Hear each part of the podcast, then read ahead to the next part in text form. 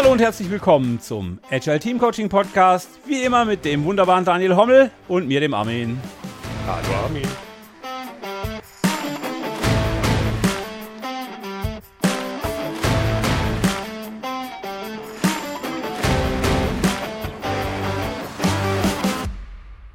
Und heute geht es um die große Frage, die ungelöste Frage, die schockierende Frage.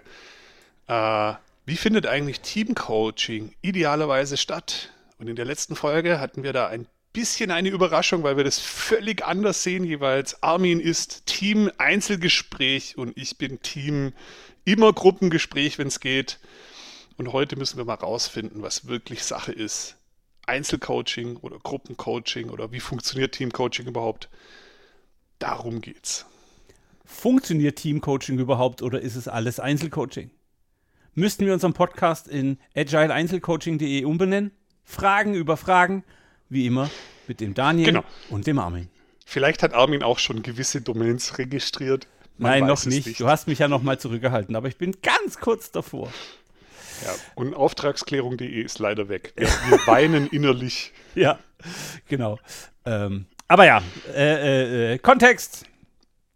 Wir haben letztes Mal eine voll geile Umfrage gestartet mhm. wo es um eure Coaching-Geschichten, um eure ähm, Coaching-Erlebnisse fast schon, also gerne auch anonymisiert geht.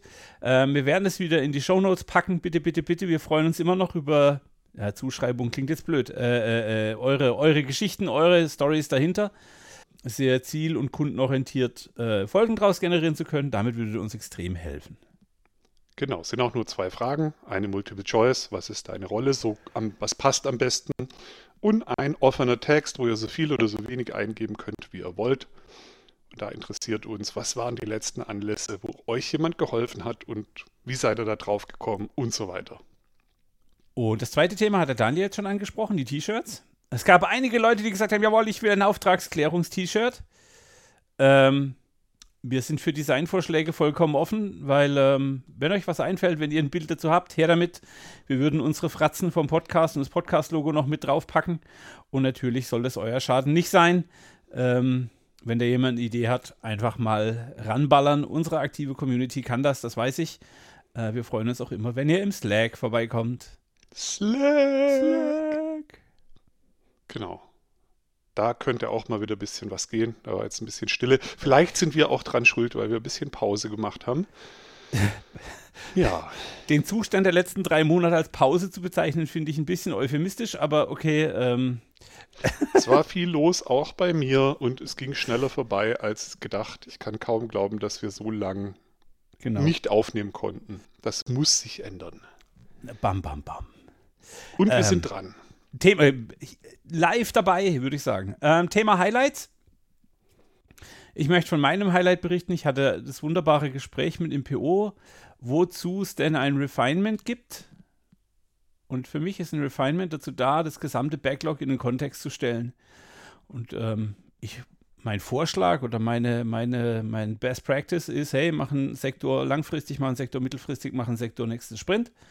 Und der Kollege mhm. hat es so geil umgesetzt, und hatte dann auch noch lauter neue Informationen, dass während dem Refinement die Entwickler und der Teamleiter so ein bisschen drin saßen mit, äh, die haben das Maul nicht mehr zugekriegt. Das war voll geil. Schöne Grüße an dieser Stelle. Ich weiß, ihr hört zu. Ähm, ich finde es voll geil, dass ihr sowas ausprobiert. Und ihr seht, es ist so eine geile Situation gewesen, dass es bis hierhin geschafft hat. Das war ein echtes Highlight. Ich finde es wirklich super. Ähm, weil man damit Kleinigkeiten echt Großes bewegen kann. Mhm. Klingt gut mag die äh, Fragestellung langfristig, mittelfristig, kurzfristig. Ähm, das ähm, gibt dem Ganzen nochmal Struktur und hilft wirklich, wie du sagst, das Ganze in den Kontext zu stellen und so eine, so eine Richtung da reinzukriegen. Das habe ich so noch nie gemacht, das werde ich mir einfach klauen. äh, gerne, wie immer. Genau. Mein Highlight war tatsächlich erst letzte Woche. Ähm, was davor war, habe ich schon vergessen. Es war einfach zu viel los. Da hat sich das eine mit dem anderen so überschrieben. Und letzte Woche hatte ich einen richtig geilen, äh, manche nennen das Sprint Planning. Ich würde mich fast schon gar nicht mehr trauen, das so zu nennen. bei dem Kunden sind irgendwie in letzter Zeit viele Dinge passiert. Äh, die Strategie wurde nochmal irgendwie die Richtung geändert und so. Und ähm, das Geile an dem Planning war, dass die Truppe halt vor mir saß und gerade nicht mal so richtig ganz klar wusste, was ist eigentlich gerade unser Strategie-Objective, unser OKR oder nenn's wie du es willst, geschweige dessen, äh, oder aufgrund dessen war jetzt auch natürlich die Frage, was ist denn eigentlich unser Sprintziel, nicht so einfach zu beantworten. Und äh, rate mal, wie lang das Backlog war. Wenn du so null Einträge schätzt, bist du ungefähr richtig. Also auch da war echt so, hm. Okay. Potenzial. Ähm, also die wussten schon so ungefähr, was man noch tun müsste, aber äh, so war also gerade wirklich eine schwierige Situation. Und das Geile war halt, ähm, im Prinzip war das eine lösungsfokussierte Coachingsitzung. Die begann mit der Frage, äh, stellt euch mal vor, wir sind drei Monate in der Zukunft. Und wir haben jetzt echt gerockt und haben was Cooles erreicht für unsere Kunden, für uns selbst. Und dabei hat man nicht mal viel Stress und so ähm, was haben wir denn erreicht und was ist jetzt anders als davor? Und, ähm, und dann hat sich so nach und nach so ein Bild ergeben, so, was könnte denn in drei Monaten das Objective sein? Und auf einmal war viel Einigkeit da, ja, und dann haben wir das mit einer Skalenfrage noch auf einer Skala von 1 bis 10, wie sicher sind wir uns da? da noch ein bisschen drauf rumgecoacht und dann waren wir irgendwann bei einer 8 und dann haben wir das gleiche einfach nochmal gemacht für ein, für ein Sprintziel Cool. Und so. Und dann haben wir irgendwie bei den Themen so viele Themen gehabt, dass wir mitten im Planning noch die Teams neu geschnitten haben, mehr oder weniger für die nächste Woche. also war halt so ein bisschen Besonderes. Das ist ja echt geil. Das war so ein richtiges Coaching-Feuerwerk und hat aber geholfen. Also manchmal ist halt nichts zu haben auch cool. Man braucht nur einen, der die fiesen Fragen stellt und die Leute zwingt, da mal Antworten zu geben und konkret zu werden. Und dann entsteht was. Und das habe ich echt gefeiert. Sollte sich jemand fragen, warum man den Daniel unbedingt mal als Coach in seinem Kontext, in seinem Projekt, in seinem Produkt, in seinem Team haben will, das war einer der Gründe. Es kommt immer was raus. Man, man weiß nicht, man weiß vorher nicht, was rauskommt, aber es kommt was raus. Das kann man sicher sagen. genau. ähm, voll geil. Ja, dann. Äh, wir haben äh, sonst, haben wir üblicherweise 15 Bullet Points, wenn es hochkommt. Mhm. Ähm, mach mal kurz eine überschlägige Schätzung. Wie viel haben wir? Ich denke, da kann man so äh, mal drei locker nehmen, wenn nicht mal vier. Also ich schätze mal so 50 ungefähr. Ich würde auch sagen. Man könnte meinen, dass dieses Thema ein bisschen Aufmerksamkeit verdient hat. Ähm, ja. Also, steigen wir ein in den Kampf. Agile Einzelcoaching versus Agile Teamcoaching. Warum mhm. Gruppencoaching nicht funktioniert und Agile, Agile Einzelcoaching die Lösung ist. Ich muss jetzt diese Domain reservieren, sonst kauft die irgendjemand den Podcast hört. Ja. Ähm, genau. Erzähl ich doch mal ja, irgendwas. Ich bin ja der Meinung, dass wahrscheinlich beides richtig ist und die richtige Antwort eine integrierte Perspektive ist. Aber ich könnte jetzt vor dem Gespräch noch nicht benennen, wann was besser ist. Und das ist der Punkt, der mich interessiert. Ich bin mal gespannt, ob wir es schaffen, da hinzukommen. Ähm, ich würde mal ein bisschen ähm, motivieren, warum ich glaube, dass Gruppengespräche wichtig sind. Und du kannst ja dann mal daneben legen, wo du da Einzelgespräche dran bauen würdest und dann gucken wir mal, wo wir hinkommen. Okay. Genau. Ähm, wie rum fange ich an? Ich fange einfach mal an mit Systemtheorie. Ähm, und ich möchte nicht behaupten, dass ich Niklas Luhmann auch nur annähernd verstanden habe. Aber der Mann hat ein paar schlaue Dinge gesagt. Ähm, und eine Sache, die ich halt echt feiere, ist, der hat ja irgendwie mal gesagt, ähm, für das quasi äh, äh, für die Existenz eines Systems ist die Anwesenheit von Menschen nicht mehr notwendig als Raumtemperatur. So, um halt abzugrenzen, was ist eigentlich das System? Also das System sind nicht die Menschen, die da sind, sondern das, ist, das System ist die soziale Transaktion, die stattfindet. Also die Kommunikation, die soziale Transaktion, das ist eigentlich das System.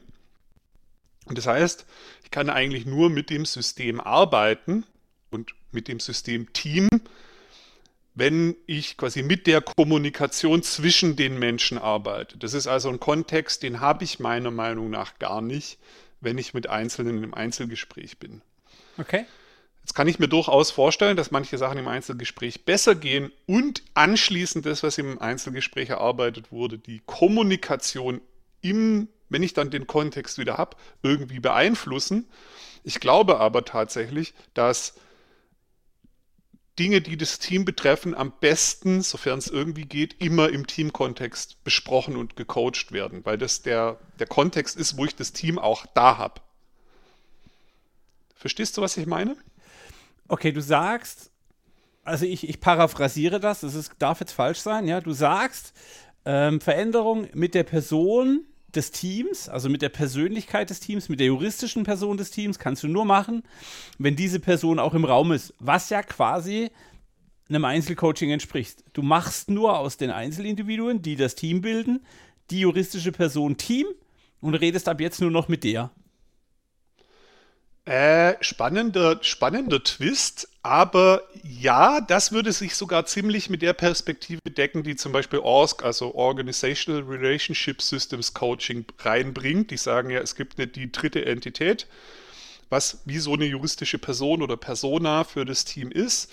Und du arbeitest mit der. Hatten wir ja auch schon, als wir über die Teamgeist-Retro gesprochen ja, haben genau, und den ganzen genau, Krempel. Genau. Also das ist ja jetzt sorry, no rocket science. Ähm, ich verstehe den Aspekt ähm, und ich verstehe ihn in einer idealen Situation auch als extrem attraktiv.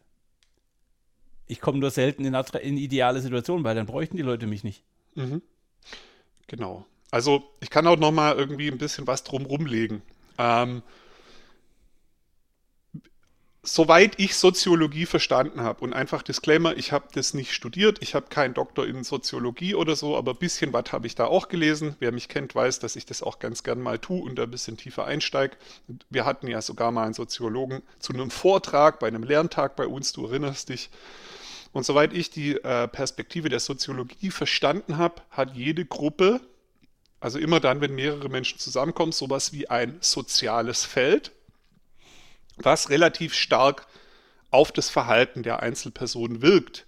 Man sagt sogar, dass das soziale Feld in einer Gruppe stärker das, auf das Verhalten wirkt, wie das Unterbewusstsein in der Individualpsychologie. Und das Unterbewusstsein ist ja auch schon eine starke Kraft, die dich irgendwie beeinflusst. Und dieses soziale Feld ist also stärker. Und es ist ja auch nur da, wenn die Gruppe zusammen ist. Ja.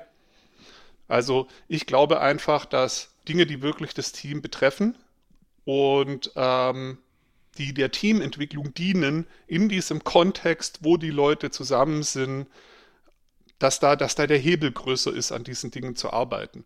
Dass du eigentlich, wenn du mit Einzelpersonen sprichst, kannst du die Einzelperson coachen und quasi deren Interaktion mit den anderen sicher auch beeinflussen, aber du coachst eigentlich nicht das Team in dem Kontext. Mhm, du hast ja. da dieses soziale Feld nicht, du hast diese, dieses, das, genau. Okay, gehe ich komplett mit. Ähm, ich, äh, ich würde jetzt gern langsam mit dem Aber einsteigen. oder mit ja, dem, ich bin sehr gespannt. Oder mit dem Und. Okay. Ähm, und wir dürfen nicht vergessen, dass die wenigsten Teams, in denen wir aufschlagen, ideale Teams sind, die alle Werte und Teameigenschaften schon so verinnerlicht haben, dass sie als Team funktionieren. Das heißt, da sind oft inhärente Konflikte, da sind unterschwellige Aggressionen, da ist Angst, da ist Rollenkonflikte, Ebenenkonflikte, was auch immer, die genau dieses Feld, das du beschreibst, als Belastung führen. Also will sagen, da sitzen Leute, die sind zwar offiziell ein Team mhm. und den, den, Typ da drüben mag ich nicht, die Schnepfe da drüben ist doof, die kann das und das besser, da bin ich neidisch. Der und der hat heute Morgen irgendwas Blödes gesagt, den mag ich nicht. Ähm, das heißt, um Leute, also Entschuldigung, ich habe ich hab in meiner Karriere jetzt vier Teams, ich kann mich an vier Teams erinnern, die dieses Level erreicht haben, dass man mit der juristischen Person Team arbeiten kann und dass äh, Gruppendynamik extrem hilfreich ist. Ähm, da bin ich voll bei dir, da gehe ich mit. Dann hilft Gruppencoaching, dann sind Gruppenaktionen geiler, weil man gleich alle erreicht. Und man auch gleich sieht, hey, okay, wir tragen das alle gemeinsam, was ein extrem heftiger Feedbackhebel ist. Ganz generell wäre Feedback für mich eine Situation, wo ich immer in der Gruppe arbeite, weil ich dann gleich sehe, okay, was kommt an. Ähm, aber vielleicht ist es in meiner Realität so, dass ich dann geholt werde oder dass die Teams mich dann brauchen, wenn sie auf dem Weg dahin sind. Und dann arbeite ich mit dem Einzelindividuum, damit der sich respektvoll, vernünftig, committed, fokussiert und so weiter in das Team einbringt und dadurch diese Gruppe überhaupt erst in die Lage versetzt wird, zum Team aufzusteigen. Weil was Aha. machen wir denn den ganzen Tag? Wir machen Auftragsklärung, damit das Team weiß, was der Auftrag ist. Wir legen Kommunikationsstandards, äh, äh, hier äh, Rules of Engagement, Teamcharten, völlig egal.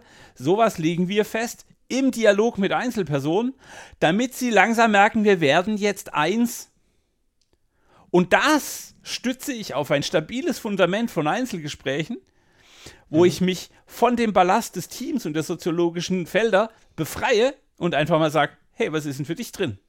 Was ist dein Ziel? Was sind deine Regeln? Was ist dein Anspruch? Warum ja. verkörperst du den nicht im Team? Und dann okay. habe ich eine Wirkung, die ich im Team abrufen kann. Also zum Beispiel, ich mache jetzt ein völlig illusorisches äh, äh, äh Exempel.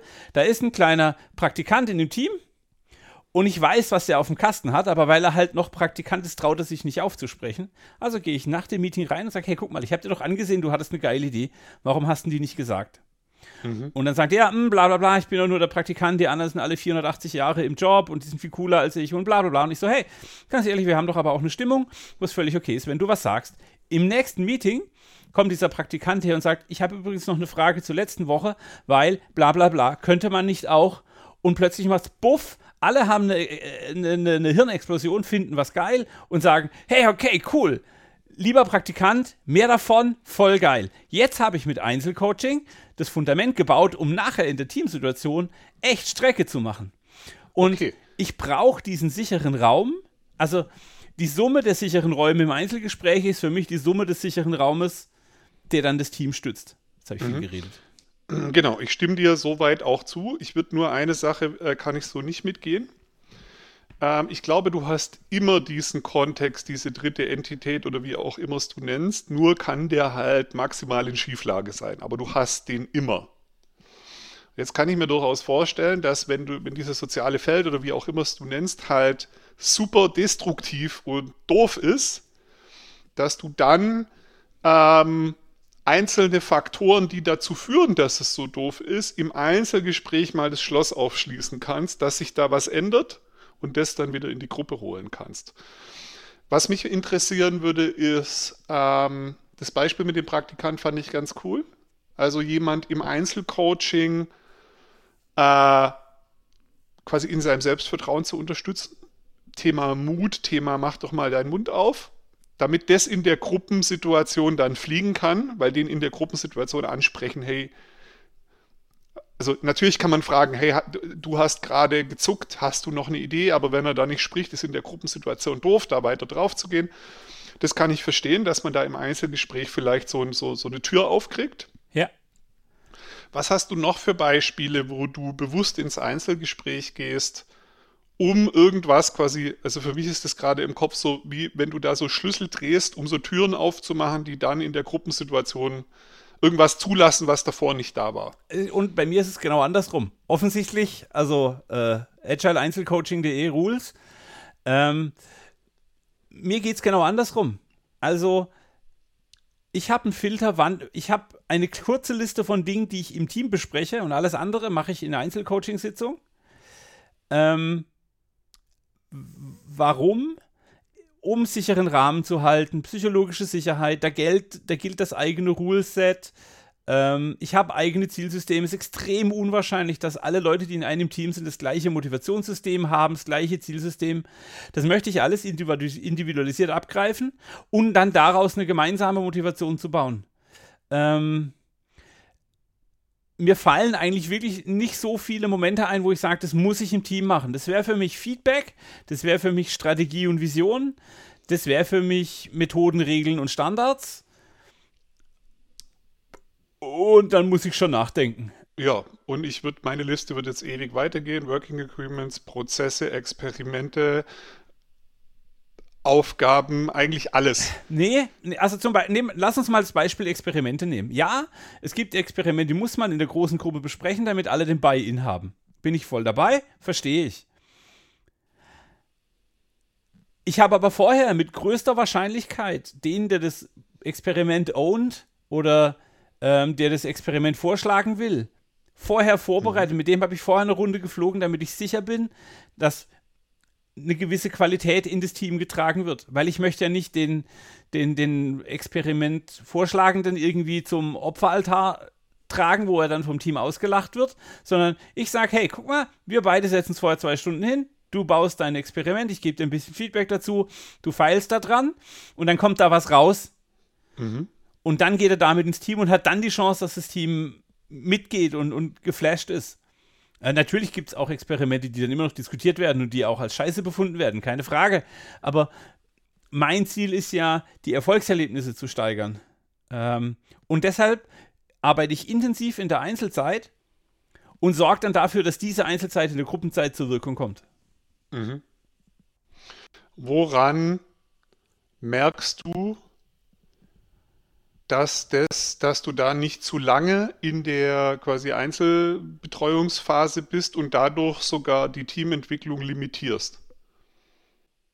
Weil ich könnte mir jetzt, also ich könnte mir vorstellen, dass wenn du das eben nicht merkst, ja, dass du die ganze Zeit mit Einzelpersonen an ihrer Individualmotivation, an ihrem Selbstvertrauen, an ihrem was auch immer arbeitest und der Teamlayer bleibt halt relativ klein und dünn und schwach, ja, weil ähm, weil die Leute, also die Leute mögen sich dann individuell entwickeln, aber halt nicht als Team. Ähm, hier bin ich ganz bei Götz Werner. Ähm, ähm, mit Vertrauen führen. Das Gebäude des Unternehmens ist nur dann stabil, wenn alles von unten stützen. Du kannst aber nicht das Gebäude entwickeln, du musst die Leute entwickeln, die drunter stehen, denn dadurch wird das Gebäude größer.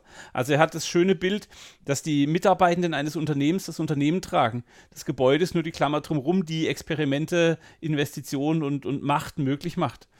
Ähm, wann, woran merke ich das? Ich merke A, dass das Team sich entfaltet durch die Impulse, die dann von Einzelnen kommen. Also das heißt, das Team ist noch nicht, äh, das Team nimmt das an und treibt es weiter. Wie zum Beispiel das Refinement aus meinem Highlight. Die Leute waren, wow, cool, das machen wir ab jetzt immer so. Ja, dann, wir müssen es mhm. noch einschwingen, das ist noch alles nicht fertig, es gab auch Gegenstimmen. Und auch das ist völlig okay, weil dann merke ich, der Impuls, der von außen auf das Team kam, wird vom Team nicht stillschweigend hingenommen wie eine Anweisung, sondern ist wirklich ein Impuls, der zu einer Veränderung führen muss. Und jetzt muss das Team entscheiden, wie viel von dem Impuls nehmen wir mit, wie, wie weit lenkt er unsere Richtung. Aber er ist immerhin da, da ist eine Energie dazugekommen. Und das ist wahnsinnig wertvoll, weil jetzt wieder der Konflikt stattfindet und Konflikt ist nur was Positives zwischen dem Einzelimpuls und dem, was das Team vorher als Gewohnheit, als Regel, als Standard hatte. Ähm, mhm. Und ich würde ungern, also woran würde ich merken, dass ich zu weit getrieben habe? Das Team reagiert gar nicht, es hat keine Meinung dazu, man fährt da einfach durch. Dann habe ich aber ein anderes Problem, dann habe ich nur Einzelindividuen, habe ich gar kein Team mehr. Ja, eine andere Geschichte, die sich von meinem geistigen Auge gerade so auftut, ist, woran man es halt auch merken würde, ist, wenn du zwar dann sehr starke Individuen hast, aber die entwickeln keinen gemeinsamen Modus. Also der, die haben halt starke Meinungen und trauen sich jetzt auch und sind auch gut in dem, was sie tun, aber ziehen halt nicht so richtig in die gleiche Richtung, dann fehlt was. Und danke, das wird mir jetzt gerade klar, wo ich mit dir darüber diskutiere. Ziel meines Einzelcoachings ist immer ein Angebot an die Gruppe. Okay. Also das ist nie ein, so, du machst das jetzt so und du reitest durch das Team durch, sondern es ist immer ein, hey, okay, was könnten wir tun, um das als Einladung für das Team zu formulieren, um es mal auszuprobieren, um mal um Reibungsfläche zu erzeugen, ja. Ähm, das ist Aber also dann hast du ja trotzdem immer hinten wieder eine Gruppensituation. Ja, die mache aber nicht mehr ich. Das ist kein Gruppencoaching mehr. Das macht der Kollege, mit dem ich gearbeitet habe. Oder die Kollegin. Mhm. Also der Coachee ist dann der, der das für mich trägt. Ich kann tatsächlich sagen, an diesem Refinement, die so wunderbar gelaufen ist, habe ich fünf Minuten Beitrag gehabt und alles andere war schon im Kopf von unserem PO. Der hatte da eine geile Idee, der hat nur diesen, diesen, diesen Fingerschnipp gebraucht, um einen Schritt in die Richtung zu tun. Und alles andere hat er selber gemacht. Das war ihm dann klar, was ich will. Und er hat dann auch verstanden, hey, das passt auch zu seiner Map zwischen Vision, Strategie und äh, äh, nächste Sprintplanung. Die Brücke habe ich ihm geschenkt. und er hat es umgesetzt auf eine Art und Weise, die ich besser nicht hätte machen können. Mhm. Und dann war es nicht mehr meins. Sonst habe ich keine Ownership. Nur, er konnte das auch nur in der Gruppe irgendwie wirklich dann umsetzen. Ähm, das ist ganz spannend, ne? weil ähm, ich frage mich die ganze Zeit halt, wie deckt sich dieses, ähm, ich mache eigentlich mehr Einzelcoaching und ich mache bereite Dinge mit Individuen vor, mit den ganzen äh, Glaubenssätzen, zum Beispiel aus der Soziologie oder auch äh, Deming hat es ja auch gesagt, 5% ist das Individuum, 95% die Umgebung. Kurt Lewin sagt auch, äh, das Verhalten ist eigentlich eine Funktion aus den persönlichen Eigenschaften und der Umgebung, also ist immer die Umgebung mit drin. Ähm, das würde ja quasi dafür sprechen, dass ähm, dass du äh, im Extremfall, wenn wir bei Deming bleiben, an den 5% arbeitest und nicht an den 95%. Und das kann ich mir eben nicht vorstellen. Du machst irgendwas, dass das, was du mit den Individuen machst, quasi in den Gruppenteil einfließt. Dadurch funktioniert es. Und ich glaube, dass ich ganz vielen Menschen dabei helfe, sich ihrer Rolle in dem sozialen System klar zu werden oder ihrer möglichen Wirkung. Also da entstehen ja Felder. Ähm, mhm und dann bin ich schon bei dir und sage, okay, das ist ganz viel Environment. Ähm, also das ist alles Umgebungsarbeit, aber ich, es ist keine Gruppen-Gießkannen-Coaching-Situation. Ich habe höchste Ehrfurcht, wenn du vor einem Team stehst, drei Fragen und die ziehen alle mit. In meiner Realität, vielleicht, ich bin einfach ein scheiß Coach, das kann schon sein. In meiner Realität kriege ich nicht alle. Also ich habe immer zwei, drei Nörgler, die dann rechts neben dran stehen und sagen, wozu mache ich das eigentlich? bloß weil der blöde Coach kommt. Und es ist eine valide Antwort. Ich finde es total richtig, dass das Team sich gegen solche Impulse von außen schützt. Wenn ich aber den PO auf meiner Seite habe und ich kann sagen, hey, lieber PO, du hast verstanden, was Sache ist. Du hast, wir haben festgestellt, wir haben ein gemeinsames Ziel, wir würden jetzt gerne was ändern. Und der PO trägt es vor, dann ist es eine ganz andere Mechanik in der Gruppe und die Wahrscheinlichkeit, dass es von außen wahrgenommen wird, ist niedriger. Mhm. Ich mache also, also ich, ich bereite den Impuls in einer Situation vor, wo ich die ganze Last, die durch Team kommt, also Gruppenfilter, Gruppenregeln, Angst, Kultur, Konkurrenz und so weiter, das habe ich alles nicht in der Einzelsituation. Und ich baue es so weit auf und orientiere es an der Gruppe, dass es als Angebot in die Gruppe kommt. Und dann tut sich die Gruppe leichter damit, damit zu arbeiten. Okay. Das ist dann so ein bisschen wie die systemische Coaching-Brille, dass du in dem Einzelcoaching quasi die systemische Umgebung quasi mit einbeziehst, damit es in die richtige Richtung geht und die Person trägt dann das gemeinsam Vorbereitete in die Gruppe und da kommt es dann zur Wirkung. Und in den meisten Fällen ist es nicht mal gemeinsam vorbereitet, sondern die Person setzt den Impuls selber um. Aber es ist, also genau. vieles davon könnte aus einem Coaching mit mir kommen, ja. Ich finde es spannend, weil ich glaube, ich habe da ein bisschen einen anderen Ansatz. Und zwar, ähm, wenn ich tatsächlich mit einer Gruppe arbeite und ich stelle denen drei Fragen und die erarbeiten was und das sind nachher drei Nörgler, die das nicht mittragen, dann lasse ich sie da erstmal reinlaufen, mache in der nächsten Gruppensituation wieder einen Feedback-Loop und sage, okay, wie hat denn das jetzt geklappt? Und dann sagen die selber, ja, war nicht so geil. Und dann sage ich, ja, warum denn? Ja, irgendwie haben wir nicht alle an den gleichen Strang gezogen. Ja, warum denn? Und macht es auch wieder in der Gruppensituation. Und für mich gehört eben dazu, dass ähm, die Leute lernen, okay, ich muss in der Gruppensituation auch den Mund aufmachen. Ich muss auch, wenn ich was sehe, irgendwie das spiegeln, sonst kann, sonst funktioniert unser Team nicht. Ja. Ähm, und ich glaube, dass sie das, also das ist ein ganz persönlicher Glaubenssatz von mir, ich glaube, dass sie das so schneller lernen. Nö.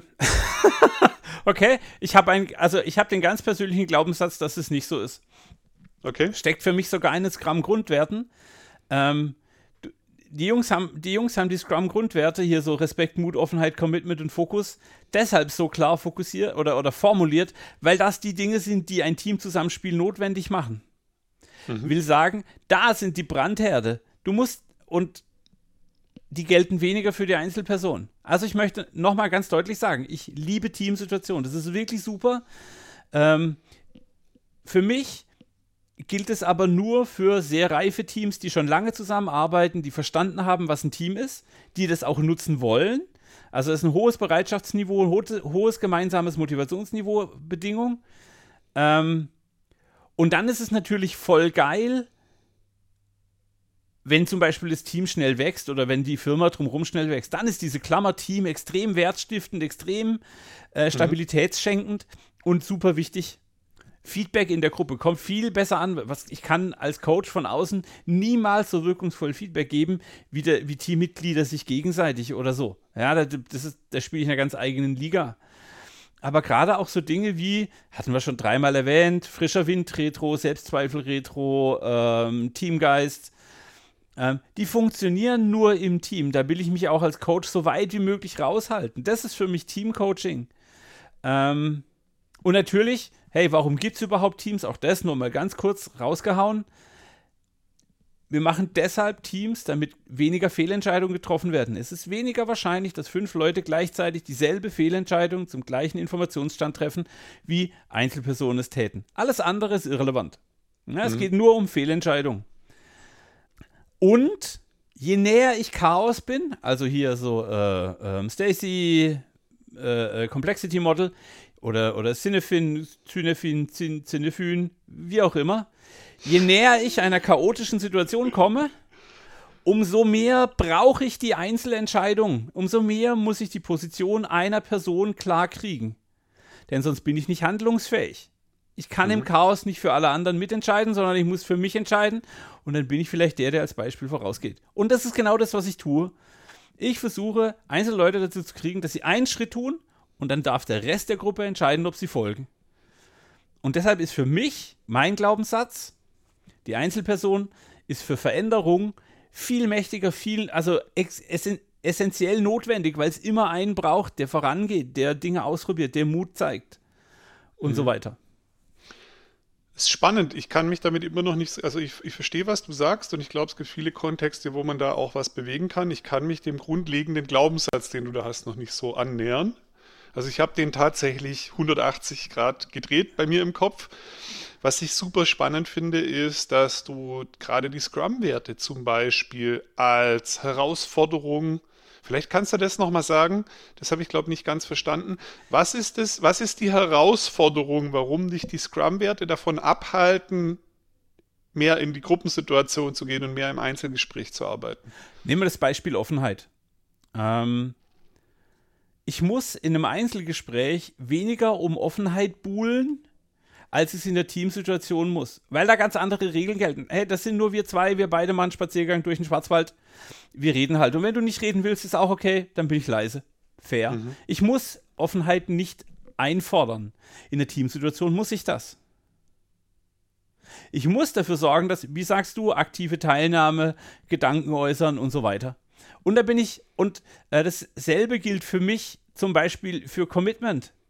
Wenn ich mhm. das einzelne Zielsystem habe, wenn ich also mit dir, Daniel, vereinbart habe, was du bis Weihnachten erreichen möchtest, ist es für mich ausreichend. Ich muss es aber im Team nochmal explizit machen und zwar mit allen einzelindividuellen äh, Zielen nochmal das Gruppencommitment einfordern, weil ab jetzt treten potenziell Ziele in Konkurrenz zueinander. Dinge sind jetzt komplex, die vorher einfach waren. Und genau mhm. deshalb braucht es diese Scrum-Werte, um den Fokus darauf zu lenken. Achtung, Freunde, wir sind jetzt nicht mehr einzeln unterwegs, wir sind jetzt ein Scrum-Team und zwar sogar ein High-Performance-Scrum-Team und machen alles zehnmal schneller, was auch immer die Werbebotschaften da gewesen sein mögen. Faktisch ist aber, es kostet auch extrem, äh, nein, nicht extrem viel, es kostet ein bisschen Energie, dieses Team überhaupt zu formen, diese juristische Person, dieses Feld zu erstellen und das so zu prägen, dass es Striving. Das ist nicht unbedingt einfacher, ja? Ja, genau. Genau das, warum ich sage, diese, diese Scrum-Werte, die sind deshalb da, um den, das Team überhaupt zu einem Team machen zu können. Okay. Du brauchst keinen Mut, wenn du alleine unterwegs bist. Wenn du alleine im Wald stehst, stehst du halt allein im Wald. Erst wenn du mit einer Gruppe loslaufen willst, muss halt einer den Mut haben, vorauszulaufen. Genau. Okay, spannend, weil auch da, also ich arbeite da anders und das liegt, glaube ich, an, weil ich da andersrum drauf gucke als du. Ich behandle die wie ein Team, auch wenn sie noch keins sind. Und dann lernen sie von selber. Hey, ich wusste da eigentlich noch was und jetzt ist genau das eingetreten, was ich wusste. Ich habe mich aber nicht getraut, das zu sagen. Ja, was lernen wir draus? Ja, nächstes Mal brauchen wir mehr Offenheit. Also bei mir lernen sie das in der Teamsituation dadurch, dass ihnen das an der einen oder anderen Stelle mal fehlt und dann vielleicht auch mal dumme Sachen passieren, die man dann aber besprechen kann. Und dann lernen sie, oh, da irgendwie im Nachhinein haben wir alle den Daumen gehoben zu dem Ziel, haben dann doch was anderes gemacht, wir waren nicht committed. Ja, was bedeutet denn Commitment? Bedeutet Commitment, ja, ja, leck mich am Arsch oder bedeutet Commitment, Commitment, Freund? Jetzt reden wir mal drüber in der Gruppe. Ja? Ich, bin, ich, bin, ich bin bei dir und wie ich sage, das funktioniert in einem guten, etablierten, offenen, respektvollen Team. Aber sobald du ein Arschloch in diesem Team hast, funktioniert es halt nicht mehr. Also das ist so, ich war ja früher mal Schlagzeuger und der Spruch ist immer, äh, ein lausiger Schlagzeuger kann die, die beste Band der Welt runterziehen. Ähm, weil du halt eine Situation hast, in der der eine Nörgler die ganze Gruppenenergie auffressen kann. Und wir wissen, also ihr wart das sicher nie, aber ich war schon in Teams, wo es echt anstrengend war, weil jemand völlig pathologisch und destruktiv gegen das Teamziel gebombt hat. Nicht argumentiert, sondern einfach nur, weil es ihm gut getan hat, weil es für eine persönliche Auftrag hielt, das Team zu blockieren. Mhm. Und da, also wenn ich so eine Situation habe, dann kann ich Teamcoachen so viel ich will, da komme ich nicht durch. Also werde ich mir diese Person schnappen und sagen, hey, das ist deine Wirkung fürs Team, das ist die Perspektive, die ich sehe und ähm, bla bla bla. Ja, Oder okay. ich gehe zu den anderen Leuten und sage, hey, guck mal, ja, ich weiß, ich nenne ihn jetzt Klaus Günther. Klaus Günther ist ein bisschen anstrengend. Was können wir tun, um einen Rahmen zu schaffen, in dem Klaus Günther nicht so die Führung hat? Und schon wieder bin ich im Einzelgespräch und versuche Experimente, versuche Impulse zu finden, wo die einzelnen Leute dann in das Team gehen und das dann schön machen. Also den, den kann ich äh, tatsächlich nachvollziehen. Das ist mir noch nicht oft passiert, zum Glück. Also tatsächlich bestätigt sich mein, die sind bestimmt ein cooles Team. Gebt man ihnen mal drei Monate, dann werden die in der Regel auch ein cooles Team. Ähm, es gibt aber halt schon, wie du sagst, immer wieder Fälle, wo wirklich ähm, Einzelpersonen so eine destruktive Wirkung haben, dass man äh, um die Einzelperson da nicht rumkommt und dann muss man halt mit der Einzelperson auch arbeiten. Oder mit den anderen arbeiten, dass die ähm, genug äh, Rückgrat, sage ich mal, entwickeln, um sich dieser Person zu stellen, weil das ja manchmal dann hoch unangenehm wird. Ja. Also wenn du halt, sag mal mal, so ein, ein Klassiker, der mir in meiner zehnjährigen Karriere jetzt irgendwie zwei, dreimal untergekommen ist, der kommt auch zum Glück nicht oft vor, aber wenn er vorkommt, ist es richtig beschissen, wenn du so einen ernsthaften Narzissten, also nicht einen, dem man das halt nachsagt, sondern so einen richtigen hast, ähm, da kannst du mit Gruppencoaching erstmal irgendwie ein bisschen nach Hause gehen, da musst du irgendwie eher gucken, dass du den Typ da rauskriegst. Und was für mich auch noch ein, ein, Fall ist, wo das einfach gar nicht geht, wäre mit klassischen Führungskräften. Also so dieses ganze Alpha-Männchen-Spiel, das wir aus den letzten 60 Jahren gelernt haben. Das funktioniert einfach nicht. Ich muss mit der Person, die dieses Alpha-Männchen darstellt, im Einzelgespräch arbeiten, um ihr klarzumachen, hey, wir müssen jetzt was ändern. Du hast da eine wichtige Aufgabe drin. Mach mal einen Schritt zurück öffne die Tür für die anderen, ähm, mach den Raum offener. Nicht, weil du es nicht kannst, sondern gerade weil du es kannst, musst du ein Angebot machen, dass sie dich fragen können. Ja. Und wenn ich das in der Gruppe tue, verliert der sofort sein Gesicht, verliert seinen Status, verliert sein ganzen Image. Und dann habe ich ihn als Ressource oder als, als, als, ähm, als Schatz für das Team verloren. Und das möchte ich natürlich auch auf gar keinen Fall das ist, das ist eine ganz spannende Geschichte, weil das ist für mich überhaupt nicht im Widerspruch zu dem, was äh, wir vorher gesagt haben, weil die Führungskraft ist kein Team. Das gehört auch nicht ins Team. Die Führungskraft hat alleine die Führung für dieses Team übernommen. Das ist keine Teamaufgabe. Man kann durchaus so argumentieren, dass die Rolle der Führung dem System gehört oder so. Da gibt es ja auch so verschiedene philosophische äh, äh Denkansätze. Ähm, aber die Person hat einen Job als Einzelperson übernommen und hat sehr individuelle Herausforderungen, Probleme. Da bin ich auch ganz klar im Einzelcoaching. Außer es geht zum Beispiel um Vereinbarungen zwischen Team und Führungskraft oder es geht um das Team der Führungskräfte, die auf einer gewissen Ebene irgendwie zusammenarbeiten. Ja. Aber sonst, die Führungskraft ist in der Regel ist auch ein bisschen ähm, ein Nachteil an, an, an der Rolle oft. Die sind ja oft auch sehr alleine mit ihren Problemen. Da bin ich ganz klar im Einzelcoaching. Ja, und also genau wie du sagst, ähm, mir ist halt bei den, bei, den, bei den Führungskräften extrem wichtig, dass sie sehr sensibel für ihre Wirkung für das Team sein dürfen und müssen. Ähm, mhm. Dass das neue Führungsverständnis eben auch ein Experiment, auch ein Impuls, auch ein Angebot ist. Also, wenn man jetzt keine Ahnung was ändert. Und ich treffe leider immer wieder auf Systeme, wo noch alte Führungs- es ist keine Methode, wo alte Führungsgewohnheiten immer noch eine Rolle spielen, wo also irgendwie der Teamleiter über den Dingen schwingt und micromanagt und damit ihm gar nicht klar ist, was er für eine Wirkung aufs Team hat. Und mhm. wenn ich das im Team ansprechen würde, würde ich das Team gegen die Führungskraft aufhetzen. Will ich aber nicht. Ich möchte der Führungskraft klar machen, hey, guck mal, mach doch mal kleine Schritte, mach Experimente und so weiter. Ähm, das ja. ist mir, mir ganz. Also, und das mache ich alles mit Einzel, Einzelgesprächen. Mhm. Ähm, wie viel deiner Einzelgespräche gehen denn in die Richtung, zum Beispiel, wir hatten ja in der Folge persönliche Veränderung auch so quasi im Rahmen einer Veränderung im, im Setup der Organisation kommst du in eine neue Rolle und du musst jetzt halt irgendwie auch in dieser neuen Rolle ankommen. Wie viel deines Einzelcoachings geht denn in die Richtung, mit einer Person im Einzelcoaching zu arbeiten, zum Beispiel mit dem, nehmen wir mal den PO einfach. Stunde Ist jemand Woche. neu PO geworden oder noch nicht so lang oder es gibt eine Entwicklung, es gibt ein Delta und der muss jetzt irgendwie auf dieser Strecke irgendwie weiterkommen. Wie, wie viel Prozent würdest du sagen, geht in solche Geschichten rein? Weil da fände ich es auch sehr valide. Stunde pro Woche, halbe Stunde pro Woche. Ähm, das okay. ist natürlich bedarfsorientiert. Ja, wenn jetzt irgendein wichtiger Workshop wäre, dann würde ich mich intensiver kümmern. Ähm, das mache ich auch mit Führungskräften so. Ich habe mit allen, äh, wo ich denke, okay, da kann man, also nicht, also mir ist ganz wichtig, dass es kein Bedürfnis ist, das ich habe, weil ich sage, der Typ ist doof, den muss man entwickeln, sondern ja. Ich sehe da Chancen. Das sind Menschen, die ihre, die, ihr, die ihre, ihre Power noch nicht auf die Straße kriegen, die ihre, die ihr Talent noch nicht vollständig nutzen, die noch viel wirksamer sein könnten und das wahrscheinlich sogar einfacher fänden.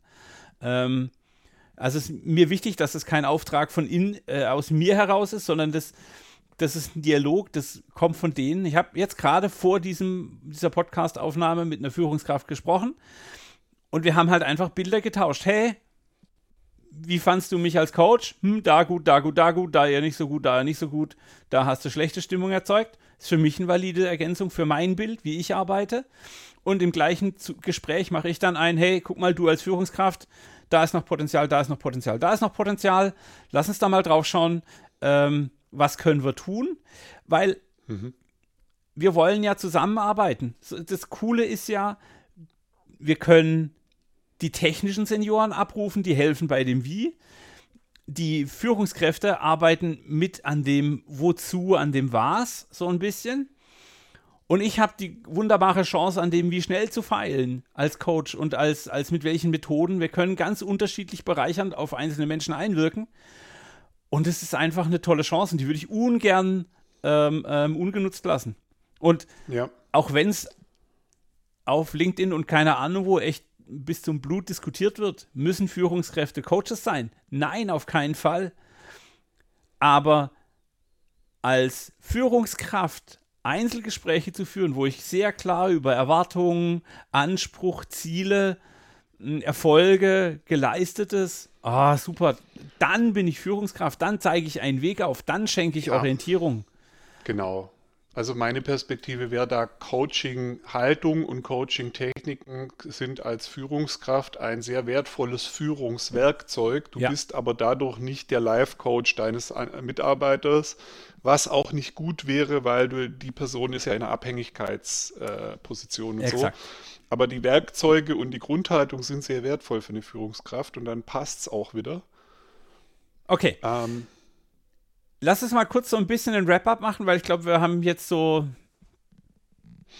Teamsituationen. Wann würde wann würd ich im Team arbeiten? Ähm, ich würde im Team arbeiten, wenn ich das Commitment von allen brauche. Äh, ich würde im Team arbeiten, wenn wichtige Erkenntnisse für das Team da sind. Also wenn, ähm, wenn nicht alle Informationen im Raum waren, wenn man, wenn man was lernen kann. Und ich würde auf jeden Fall im Team arbeiten, wenn es Erfolge zu feiern gibt, gemeinsam. Wenn es also irgendwie um mhm. Vergangenheit, Zukunft, Probleme hier, Probleme da. Äh, das muss alles im Team stattfinden. Standards, Anspruch formulieren, eine lange Sogar Liste. einfacher formulieren, immer dann, wenn es um ein gemeinsames Voranschreiten geht. Also es ist völlig egal, ob das eine Prozessänderung, Working Agreements, irgendwas ist. Das kannst du ja nicht mit Einzelnen irgendwie ausmachen. Also es muss ja irgendwie vergemeinschaftet sein. Ja, aber zum Beispiel in der Retro, ja, ich stelle da Fragen, die bereite ich vor und ich habe natürlich auch Fragen, die einer gewissen Intention folgen oder die einen Themenbereich abdecken, der gerade irgendwie problematisch war. Aber mhm. ich würde die klassische Retro erstmal nicht als Coaching-Fläche bezeichnen. Oh doch, ich schon.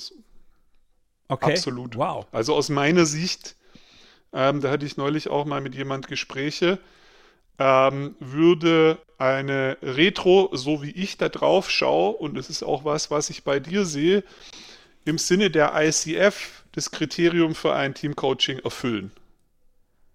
Oh, da gibt es Kriterien für? okay. Cool. Was macht für dich den Unterschied? Also wann ist, wann ist eine Retro-Situation Coaching? Wenn du es gut machst, eigentlich immer. Hm.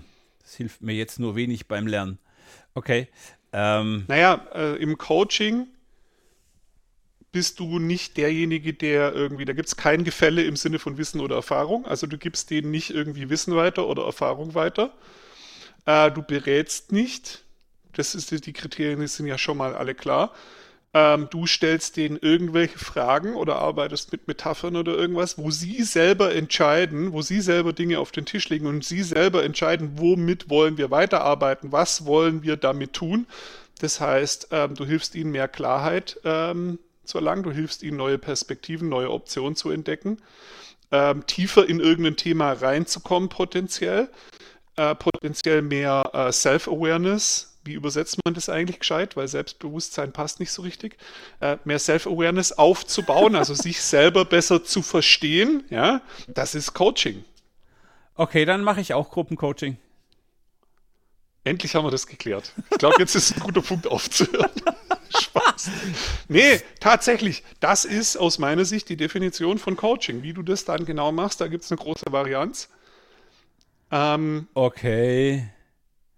Das heißt, wenn du so eine Frage stellst, also nehmen wir an, du hättest eine Retro, das Team, mit dem ich die heute hatte, äh, wird sich sicher daran erinnern, du hättest eine Retro und fragst, ähm, was war cool in den letzten vier Wochen? Was müssen wir in den nächsten vier Wochen noch vorbereiten bis Weihnachten und Jahresende? Ziel, da ist halt viel Weihnachtstrouble, deshalb ja, mal ein bisschen im Schirm.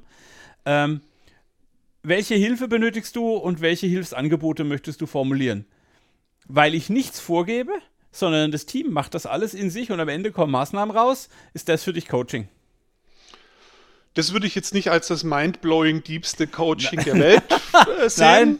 Ja, aber ähm, wenn die, also wenn, wenn denen die Retro nicht aufgezwungen wurde, ja, sondern die wollen die Retro auch und die thematische Richtung der Retro ist in ihrem Sinne, ist im Zweifelsfall sogar mit ihnen geklärt, erfüllt es aus meiner Sicht die ICF-Definitionen von Coaching, also im Sinne der ethischen Richtlinien, Kernkompetenzen und so weiter. Der ICF wäre das aus meiner Sicht Coaching. Wenn das jemand anders sieht da draußen, ähm, gerne Bescheid geben. Ähm, vielleicht hört ja irgend so ein äh, ICF-Assessor zu oder so, wäre mal ganz spannend. Okay. Aber ähm, ja, du hilfst ihnen damit, auf Dinge aufmerksam zu werden, sich darüber zu einigen, da kommen neue Gedanken. Genau das ist aus meiner Sicht erfüllt es die Kriterien für Coaching. Das ist Teamcoaching. Und ich habe selbst keine Agenda. Also meistens frage ich die Teams, hey, wenn ihr ein Thema habt, das ihr gerne irgendwie im Fokus haben wollt, sagt Bescheid. Ich jo. baue dann eine Retro, die irgendwie in die Richtung zeigt. Also keine Ahnung. Klassisches Beispiel ist, unser Daily ist gerade anstrengend. Armin, lass uns mal Daily reflektieren. Ähm, und dann mache ich eine Retro, die eine Intention hat, aber die Intention kommt dann aus dem Team. Und ansonsten versuche ich so immer mal wieder was anderes zu machen. Also ich mache nicht immer nur, äh, warum ist Mut ein wichtiger Scrum-Wert, sondern auch mal hier ein bisschen Rolle, da ein bisschen Produkt, da ein bisschen was unser Kunde. Ähm, jo, aber in dem Moment, keine... wo du dieses ähm, ICF sagt immer Partnering with the Client, also wenn du mit ihnen partnerst in dem Sinne, dass du sagst, äh, worüber wollt ihr denn reden äh, und wäre es cool, wenn wir das mal so machen und sie sagen, ja, bitte lieber Armin. Also wenn das quasi von ihnen Thema und Richtung und im Zweifelsfall sogar die Art der Bearbeitung von Ihnen gewählt ist, dann ist das total im Einklang mit dem, was ich da verstanden habe. Hey Daniel, weißt du was? Jetzt müssen wir die Folge löschen. Das war jetzt ein ganz Warum? langweiliger Dialog, weil wir uns ja eigentlich einig sind. Weil Da- du auch Teamcoaching machst? Da war jetzt ja gar, kein, ähm, gar keine Erkenntnis für die Zuhörenden drin, glaube ich. Das für mich schon. Das war jetzt total Ich fand es total spannend zu lernen, was du genau im Einzelcoaching machst und mit welcher Begründung. Ich werde es mir sicher auch nochmal anhören. Ähm, und ich fand spannend jetzt den Punkt, wo wir rausgekommen sind. Das ist aber tatsächlich ein Punkt, der hat mich Jahre gekostet. Ja? Ich Ja. glaube mittlerweile, dass gut gemachtes agiles Coaching im Prinzip eine äh, Business-Coaching-Nische ist und damit agiles Coaching eigentlich professionelles Coaching ist und diese Trennung, die wir da immer uns ausdenken, überhaupt keinen Sinn macht. Ich habe da schon viele Streitgespräche drüber geführt, bin aber immer überzeugter. Und ich glaube, dass agile Coaches, die eben so ein bisschen aufpassen, wie sie Dinge machen, auch die ICF-Kriterien erfüllen und ganz viel ihrer agilen Coaching-Zeit zum Beispiel beim ICF anrechnen könnten für so ein PCC oder was auch immer es da alles so gibt. Was wäre ein No-Go? Also, ich muss jetzt gerade drüber nachdenken. Ähm, du hast gerade schon die Freiwilligkeit angesprochen. Das brauche ich im Einzel- und im Gruppengespräch. Ähm, Vertraulichkeit, also alles, was im Einzelgespräch besprochen wird, muss ich aber auch in, in der Gruppensituation haben. Also auch, was die Gruppe in sich bespricht, muss erstmal in diesem Raum bleiben und darf den nicht verlassen. Ja, alles, Gibt's- was übergriffig oder ethisch fragwürdig ist. Und witzigerweise erkennt man das oft hinterher, auch wenn man es unbewusst gemacht hat, dadurch, dass eine schlechte Dynamik entsteht. Und so ein Beispiel, das ich da jetzt gerne mal geben möchte, das hat ein bisschen Shitstorm-Gefahr ist. Viele sagen immer, ja, der agile Coach unterscheidet sich vom professionellen Coach dadurch, dass der agile Coach eine Agenda hat. Das ist aus meiner Sicht Quatsch, weil der Karrierecoach hat auch eine Agenda. Der möchte auch nicht mit Pärchen arbeiten und über ihre Liebesbeziehung reden. Das heißt, er hat auch eine Agenda und zwar in genau gleicher Form. Ja. Ähm, und dann geht die Diskussion meistens weiter. Ja, aber ich bringe da ja selber was ein, weil ich will die ja agil machen. Ähm, und da sage ich halt ganz klar, ja, wenn die das auch wollen, ist es cool. Wenn die es aber nicht wollen und du willst es machen, ist es übergriffig. Und das funktioniert ja aber auch nie. Wir Kennst du sollten einen mal ein Fall, wo das funktioniert hat? Wir sollten ein T-Shirt drucken, auf dem Auftragsklärung steht. Ja, genau. Und jetzt kommen, jetzt kommen halt häufig Diskussionen, ja, äh, Daniel, du schaust da ja irgendwie blauäugig drauf, rosa Brille, es wäre ja schön, wenn es so wäre, aber wir werden ja von irgendeinem Recruiter beauftragt und da wissen wir ja gar nicht, was der Kunde braucht. Und meine Meinung ist halt, ja, dann musst du es halt klären. In dem Moment, wo du das erste Mal ins Zimmer reinläufst, musst du halt mit dem Chef, der da ist, reden. Und ja, und dann musst du auch mit dem Team reden. Und wenn der Chef was will, was das Team nicht will, musst du die an den Tisch bringen. Dann müssen die untereinander auch mal reden. Und solange du kein klares Mandat hast, wo die sich auch einig sind, ähm, bist du nicht sauber. Das musst du halt einfach klären. Wenn du das aber geklärt hast und geklärt hast, dass die das auch wollen, hast du wahrscheinlich auch eine viel größere Annahme dessen, was du tust, weil es eben ihnen nicht aufgezwungen wird. Und dann hast du wahrscheinlich auch hinterher nicht die Situation, dass du auf einer Konferenz stehst und sagst, äh, mein blöder Kunde, äh, der will überhaupt nicht, der macht nie, was ich will. Und dann hast du wahrscheinlich auch nicht so großen Bedarf daran, den Leuten zu erzählen, dass sie jetzt mal Schuhari machen müssen, weil wir sind jetzt erst bei Schuh, du musst jetzt machen, was ich sag, weil sie das ja sowieso wollen. Und jetzt weißt du, warum ich auch das Ganze noch auf Fundament mit Einzelgesprächen stelle, damit meine Auftragsklärung sogar personenindividuell ist. Weil jeder von uns hat ein anderes Bedürfnis. Ich habe das auch in meiner Teamsituation. Das kann Aktiviert. durchaus valide sein, aber Ja. ähm, genau. Cool. Also, Ja, wir müssen. merk dir, du machst mehr Teamcoaching, als du denkst. Was du machst, ist Teamcoaching. Ob das ist mir eh schon mal aufgefallen, dass du bei dir ist immer alles eine Retro. Ja, ist ganz witzig, ja. Du hast das Konzept Retro wahrscheinlich gelernt, bevor du wusstest, was Teamcoaching ist. Und bei dir ist das, wo andere sagen würden, oh, das ist Teamcoaching, das ist bei dir immer eine Retro. ich würde sagen, wir sollten unseren Podcast vielleicht doch nicht umbenennen. Wir bleiben bei Agile Team Coaching. Genau. Ähm, irgendwie scheine ich ja doch eine Verbindung dazu zu haben.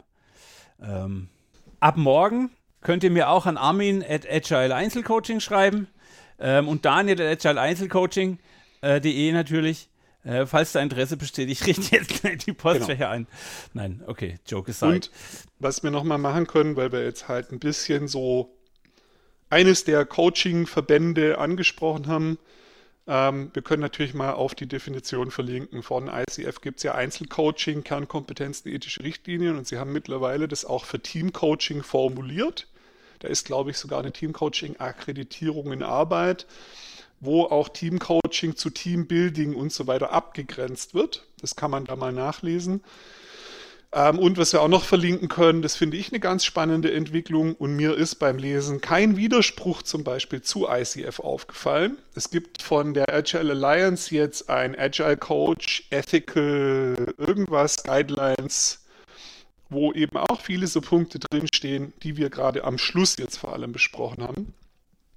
Und meiner Meinung ähm, passt das auch sehr gut mit den anderen, kann man nebeneinander legen. Formulierungen sind so ein bisschen anders. Im Geist der Sache ist es aber ähnlich.